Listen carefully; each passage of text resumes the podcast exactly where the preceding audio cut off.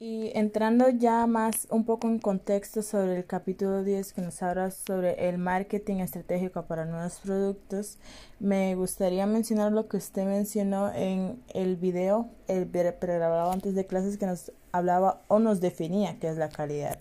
La calidad puede que tenga este un concepto diferentes para muchas personas. Por ejemplo, para mí calidad es que un producto sea bueno, en cuanto a la composición que tiene, a los productos de los que la materia con la que está hecha y que tenga que sea a buen precio.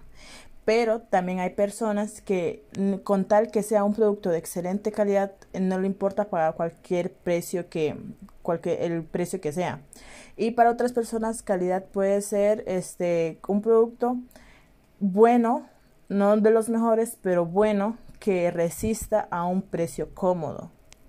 Muchas veces creo que las, no, la mayoría de las veces más bien las personas ligan este, la calidad en cuanto al precio, o sea, el beneficio, la cantidad que nosotros estamos dispuestos a pagar por ese producto.